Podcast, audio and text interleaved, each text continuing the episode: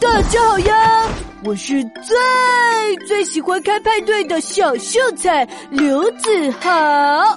古时候的书籍很少有标点符号，这读书人呀得先学会句逗，这样呢才能看得懂文章写的是什么意思。哈哈，句逗可好玩了，告诉你们哦，下雨天留客，天留我不留。这句话呀，还可以用别的方法来断句哦。标点符号加在不同的地方，意思就完全不一样了耶。你要不要也来试试啊？呃，好了，今天就到这里，我们下集再见喽，拜拜。